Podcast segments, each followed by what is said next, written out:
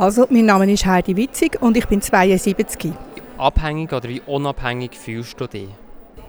Es ist ja nicht nur eine Frage vom Gefühl, sondern auch, äh, was Fakten sind, oder? Und als Historikerin gebe ich, mir die grösste Mühe, die Fakten nicht zu übersehen. Und die Fakten sagen, ich bin sehr, sehr abhängig. Eben, vom Lokführer bis zum Bäcker und so weiter. Ohne, ohne eine funktionierende Infrastruktur, ohne alles könnte ich nicht überleben. Also Fakt ist, dass ich sehr abhängig bin, dass ich innerhalb von dem gegenseitigen Abhängigkeitssystem, wo ich kann etwas kaufen, ein Billett oder ein Brot oder so, dass ich innerhalb von dem Abhängigkeitssystem noch selten so unabhängig bin wie jetzt, wo ich pensioniert bin. Und dass ich gleichzeitig äh, auf der persönlichen Ebene, also was meine Abhängigkeit respektive meine Unabhängigkeit von meinen Beziehungen betrifft, dass ich auch da eigentlich das Gefühl habe, ich bin sehr viel freier als früher, zum selber bestimmen, mit wem, mit wem will ich sein, mit wem will ich nicht sein, was tut mir gut, was tut mir nicht gut. Das heißt, du bist unabhängiger als früher. Wie ist es jetzt mit Erwartungen? Spürst, was spürst du für Erwartungen oder was, welche Erwartungen werden an dich hergetragen? Also öffentlich und politisch spüre ich natürlich schon Erwartungen, weil ich bin eine öffentliche Frau. Das ist in der Großmütterrevolution die Mehrheit, wo halt das Leben lang irgend eingestanden ist für etwas, politisiert hat und unterdessen einen Namen hat. Und da werden gewisse Erwartungen ganz klar formuliert. Sie sind doch, Sie sind doch Heidi Witzig, was sagen Sie zum Klimawandel? Mhm. Oder so, oder? Und die Erwartungen, die erfülle ich, wenn ich kann.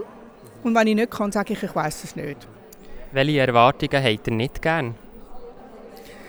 Ich habe nicht gern Erwartungen an meine Zuwendung und an meine Zeit und an, ja, überhaupt an mich als Person wenn ich das Gefühl habe, ich werde ausgesogen. Es gibt Leute, wo, wo ich das Gefühl habe, sie saugen an mir.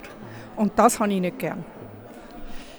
Jetzt drehen wir mal den Spieß umdrehen. Welche Erwartungen hast du jetzt an andere Menschen, so ganz grundsätzlich in der Gesellschaft? Was erwartest du?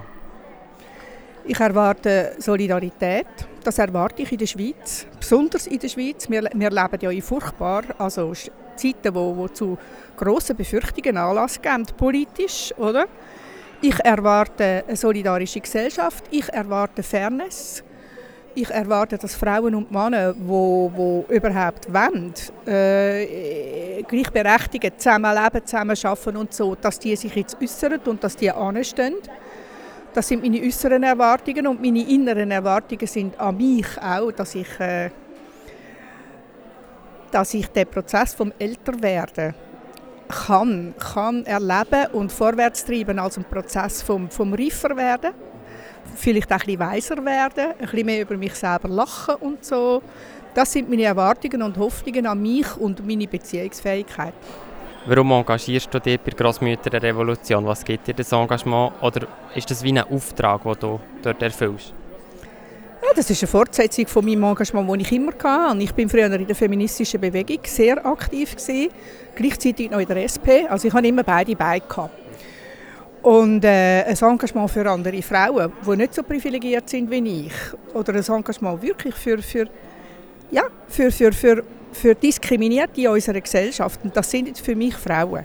Oder? Es gibt auch noch andere diskriminierte Gruppen. Das ist für mich eigentlich, seit ich politisch geworden bin, immer, immer da gewesen.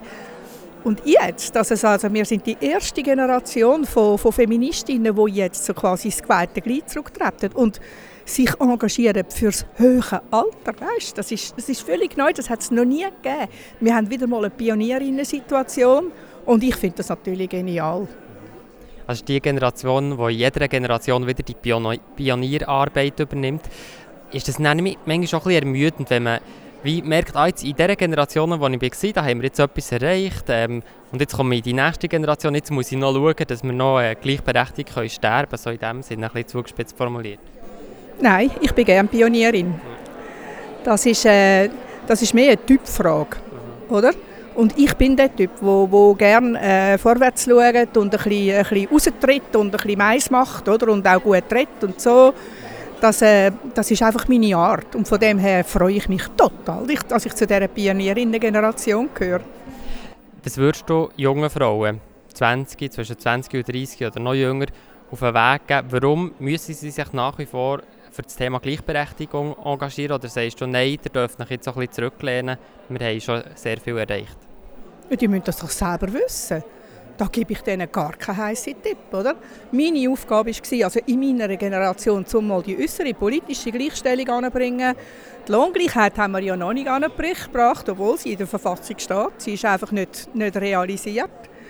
Und sonst ist sehr viel äh, relativ auf dem Weg von Gleichberechtigung, sagen wir mal so, was die jungen Frauen mit dem anfangen, mit diesen äußeren Rahmenbedingungen, oder? Wo sie sich weiter einsetzen wollen, was ihnen wichtig ist, das müssen sie selber sagen.